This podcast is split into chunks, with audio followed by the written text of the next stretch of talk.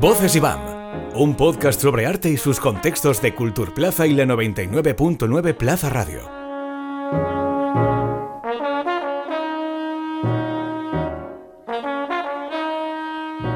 Alba, Ana, bienvenidas a Voces y BAM.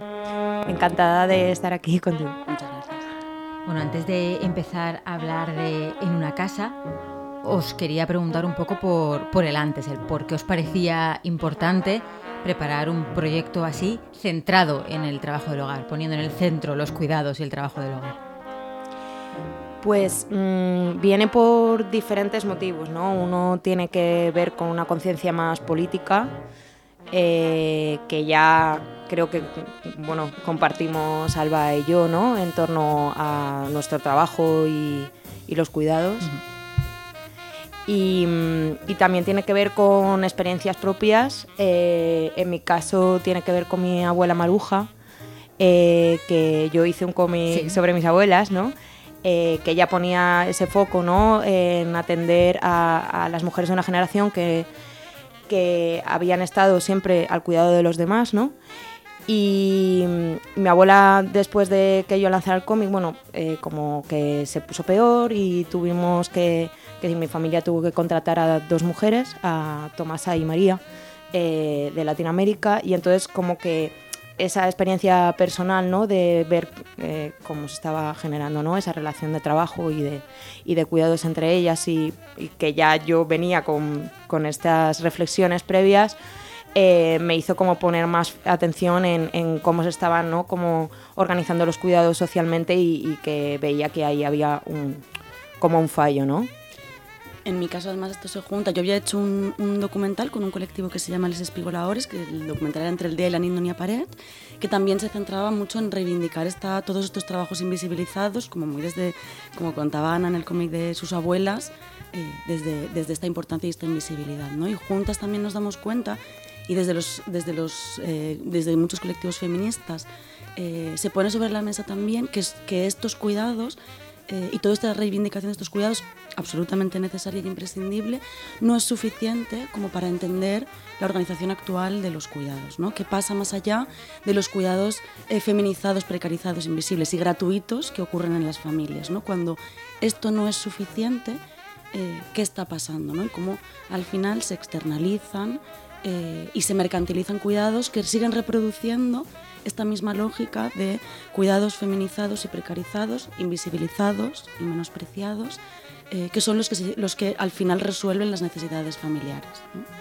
Y que de alguna manera también eran las, los propios colectivos de trabajadoras de hogar las que estaban eh, como poniendo en el centro esta, esta como parada de atención, ¿no? de ojo, que nos falta una parte de estos cuidados porque de hecho, bueno, hablar socialmente de cuidados también es hablar de tiempo, de, de a qué decidimos eh, dedicar nuestro tiempo como algo prioritario y qué otras cosas decidimos un poco delegar ¿no? en, terceros porque no nos da la vida. Esto, ¿no? Esta frase que ahora está muy mal, no me da la vida, no me da la vida. Entonces ahí es, ¿qué delegamos? Y muchas veces lo que delegamos son los cuidados, que se da esa paradoja de justamente ser algo imprescindible para la vida y que al mismo tiempo eh, consideramos como algo secundario frente a los trabajos, entre comillas, importantes. Claro, bueno, esto mmm, tiene mucho que ver ¿no? con cómo se ha dividido mm. sexualmente el trabajo ¿no? Eh, en el capitalismo ¿no? y cómo las tareas importantes, reconocidas y validadas eh, han, han, sido asociadas a, a, que lo hagan los hombres, no lo masculino. Y aunque ahora nosotras nos hayamos incorporado eh, en, en, esos trabajos, no de, esa, ese reconocimiento no ha cambiado, ¿no? Entonces eh, seguimos teniendo esa percepción social de que es un trabajo por el que no porque no te vas a sentir reconocida, porque no te vas a sentir valorada, eh, ¿no? Y entonces eso hace que, que evidentemente quieras. Y luego hablando con, con Ana, que, que, una cosa que sale también mucho es como en este delegar eh, la cuestión de clases como uh -huh. fundamental, ¿no? Porque no puede delegar lo mismo una economía familiar u otra economía familiar, ¿no? Y como esto eh, determina este delegar. El proyecto combina el aspecto eh, gráfico con, con la investigación social y os quería preguntar ¿Cómo lo habíais estructurado? Si son dos cuestiones que han ido avanzando a la par, una ha ido un poco inspirando a la otra.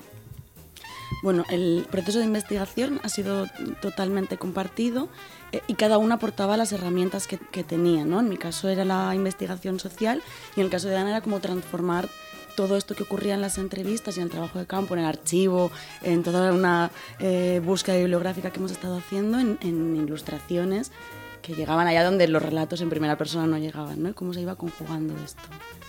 Claro, sí, fuimos eh, decir, eh, a hacer eh, las entrevistas, por supuesto las dirigía Alba, pero yo eh, fui a casi todas, ¿no? Como por esta cosa de, tener yo también ese, ese, ese, momento de encuentro con las mujeres, porque evidentemente no es lo mismo que te llegue una voz que que te llegue eh, el, el, conocer a una persona, ¿no? Y, y por eso eh, decía Alba que ha sido un proceso muy compartido, ¿no? Que aunque cada una luego ha puesto el foco en su pues en, en, sus herramientas, ¿no? por así decir. Eh, además tenemos una relación de amistad, entonces como que ha habido un toma y daca constante en torno a, a cómo lo enfocábamos, a las personas que estábamos conociendo, ¿no? Y, y, ya pues ha surgido esta mujer, ¿no? O a lo mejor este perfil nos, nos está faltando. Claro que esto iba muy junto, ¿no? Porque a lo mejor yo, yo tenía es diferente el proceso, pero yo tenía que empezar a dibujar, yo tenía que planificar antes, a veces que las entrevistas haciendo, entonces por eso a veces eh, nos íbamos como complementando, ¿no? Y digamos también que incluso, o sea, siendo de disciplinas diferentes, ¿no? una cosa que también comentábamos ahora mucho cuando hacíamos como también esta reflexión de cómo ha sido el proceso, pensando en, en pues, preguntas que igual nos podías hacer o que estaba bien tener claras, de cómo partíamos de, de, una mirada o una sensibilidad muy compartida a pesar de ser disciplinas distintas, ¿no? y cómo las dos eh, llevamos mucho tiempo poniendo el foco en lo cotidiano desde herramientas, o sea, desde procesos diferentes o, y que esto nos permitía también eh, como hilar de una manera muy compartida, ¿no? Y a la hora de pues, eh, seleccionar estos testimonios, ¿qué, no sé, ¿qué criterios o qué parámetros más o menos ha, seguido? Pues por una parte seguíamos, eh, nos interesaba como que la línea del tiempo fuera amplia, y entonces hemos entrevistado a 35 mujeres, que la más mayor nació en el año 30, en 1930, y la más joven en el 97, en 1997 nos interesaba que eh, todas residieran en el, en el, país valencià, pero que fueran de diferentes contextos, que algunas vivieran en la ciudad, otras vivieran en zonas rurales y que fueran de diferentes procedencias, tanto eh, de zonas del interior del Estado español como eh, de otros países de América Latina, de Rusia, de Bulgaria, como para tratar de tener como un abanico que nos permitiera comprender en la mayor medida posible la complejidad con la que nos encontramos. M más poliédrico, ¿no? Correcto, uh -huh. sí. Bueno, y luego también que eh, una cosa que, que, que, incorporamos es el, el, las voces de, de, mujeres de empleadoras, uh -huh. ¿no? Tenemos ahí a varias de varias mujeres de clase alta, ¿no? Se diría, ¿no? Que ya están, que vienen de otra de otra procedencia eh, ya en otras décadas atrás y luego a mujeres de clase media en las que se encuentran nuestras madres que son más las, las mujeres que que, mm, que, en los años 80 ¿no? consiguieron un trabajo de funcionariado uh -huh. y externalizaron parte de su trabajo de los cuidados. ¿no? Y bueno, esto digamos que se mueve en unos códigos más verbales. Plasmar todo esto en los códigos de la ilustración, ¿qué retos ha supuesto para ti? Pues como teníamos tanta información, claro, lo difícil siempre es, hacer, hacer seleccionar, claro. claro. seleccionar eh, qué coges de, de que sea representativo o a lo mejor qué es lo que se está diciendo en varios testimonios y entonces lo englobas en una imagen o, o qué no se está diciendo a lo mejor en, en, las voces pero tú presientes, ¿no? Es decir, como pues lo que hablábamos con Alba, ¿no? Donde no llega la palabra uh -huh. un poco, pero tú entiendes que ahí eh, pues es interesante de retratar pero bueno, como ir seleccionando las décadas y ir viendo pues dónde estaba quizás lo más representativo de cada una de ellas y, luego intentando como darle un carácter propio también a cada imagen que tenga que ver un poco con esa, esa voz o ese, o ese momento histórico, ¿no?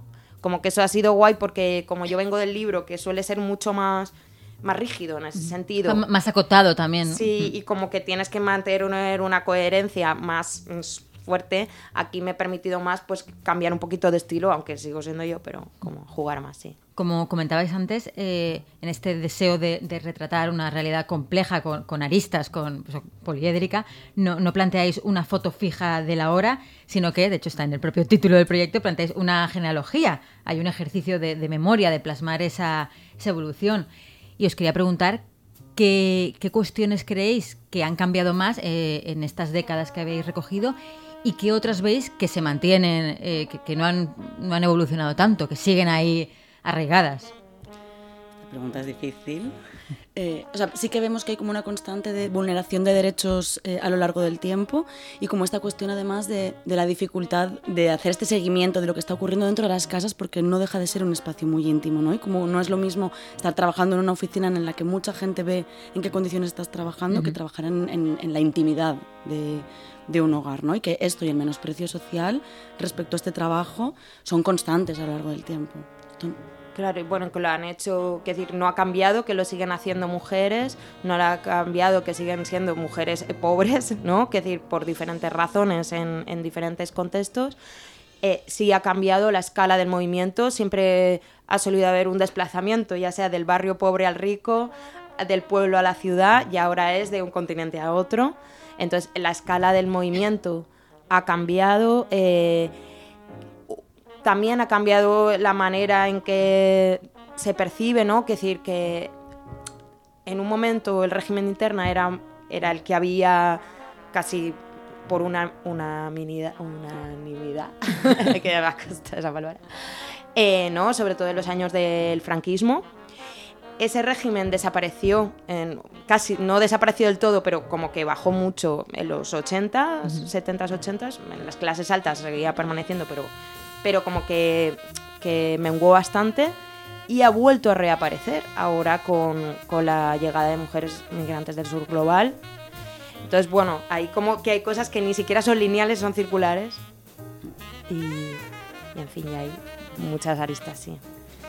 Y luego con, esto de, la genealogía, una cosa que, que, que no hemos dicho que también nos parece como importante normalmente eh, poner es que nosotros hemos trabajado mucho con las experiencias personales de todas estas mujeres, pero que para nosotras todas estas experiencias personales son importantes porque nos permiten a través de este relato coral construir una y, entender nuestra memoria colectiva. ¿no? no, no es tanto cada una de estas historias, que por supuesto cada una de ellas es fundamental, sino cómo se construye esta historia colectiva.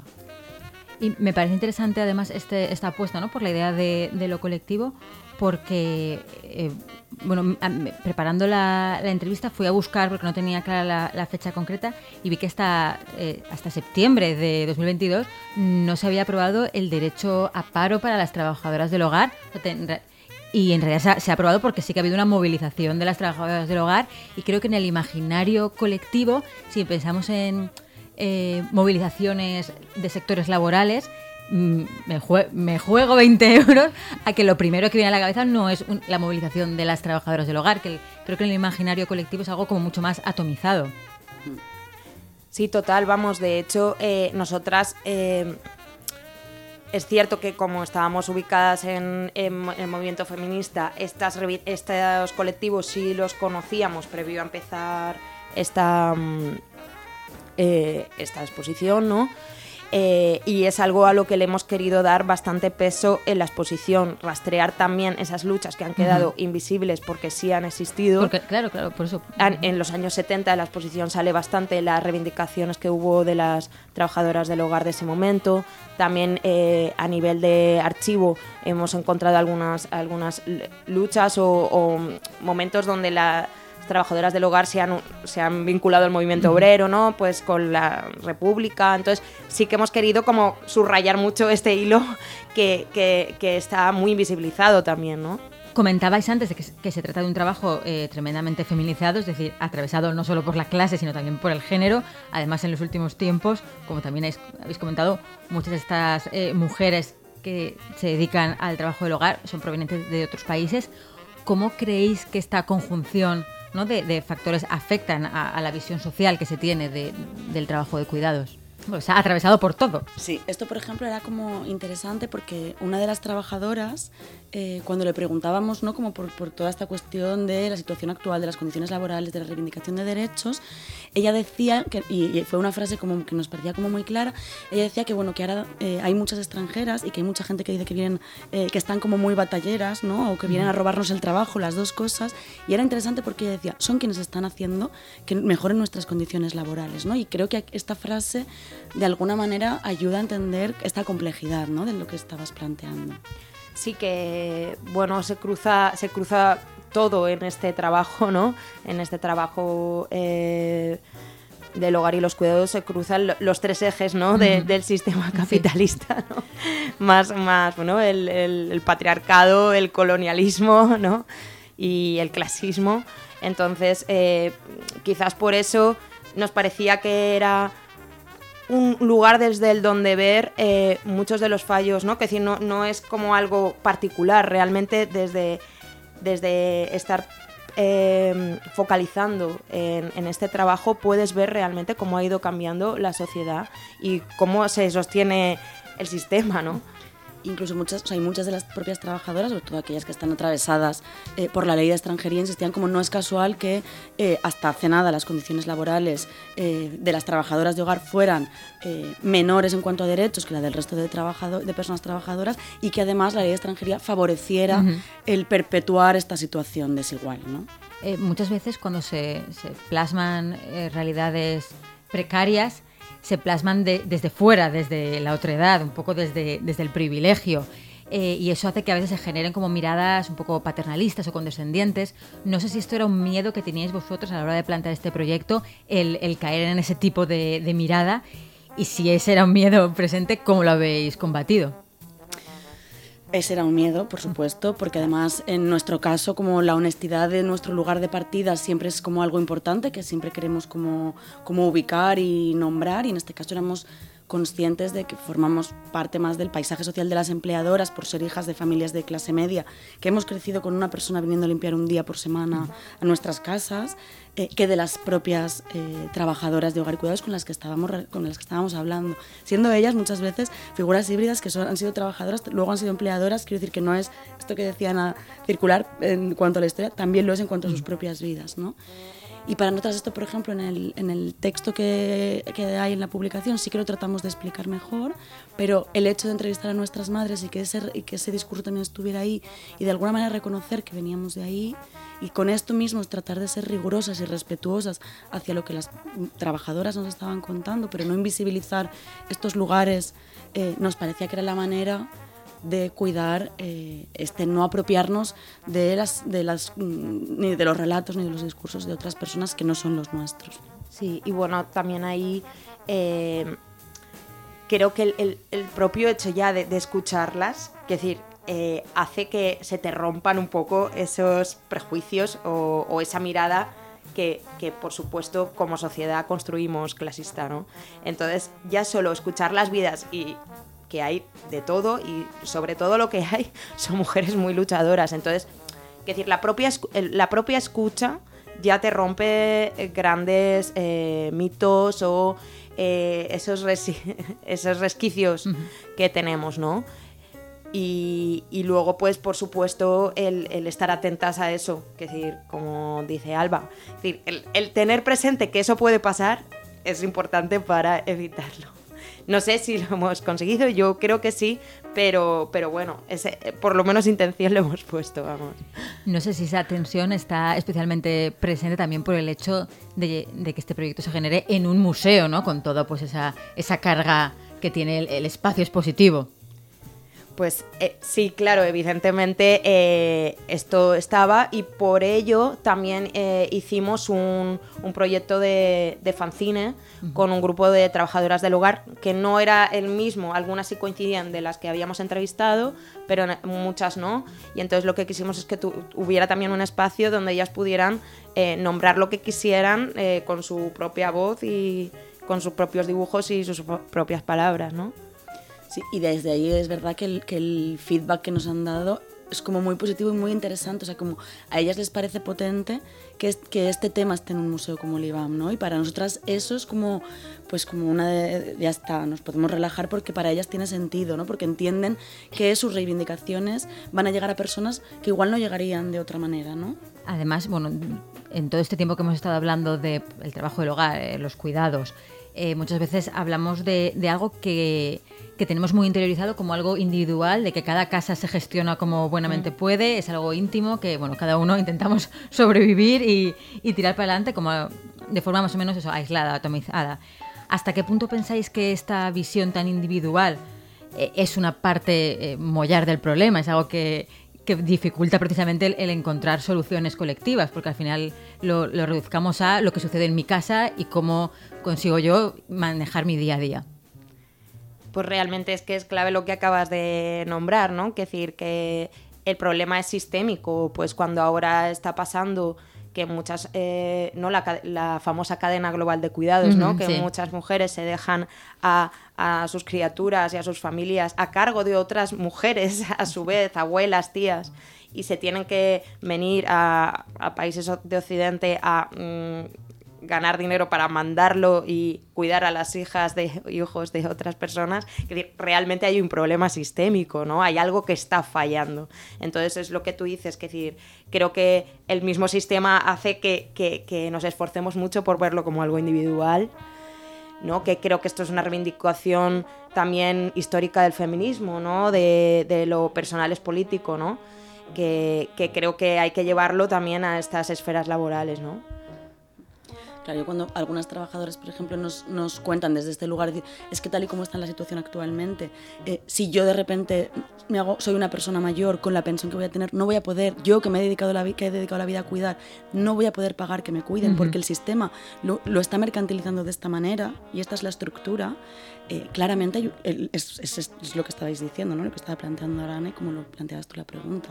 Es un problema sistémico que nos está atendiendo sistémicamente y bueno, hay una socióloga que también citamos, la ya Castelló Santa María, que plantea que tal y como se está eh, organizando actualmente y cómo se están encontrando las estrategias de resolverlo, eh, los hombres y el Estado son quienes ganan en este problema sistémico. Claro, porque alguien tiene que cuidar, ¿no? Alguien va a tener que estar cuidando, eso sí que es impepinable. Totalmente. Pues ha sido un placer teneros eh, en Voces Iván. Pues para nosotras también, la verdad, ha sido así la primera entrevista además que, que nos ha servido muchísimo. Muchas gracias. Gracias. Encuentra todos nuestros podcasts en nuestra web 999plazaradio.es o en tu plataforma preferida 99.9 Plaza Radio, la voz de Valencia.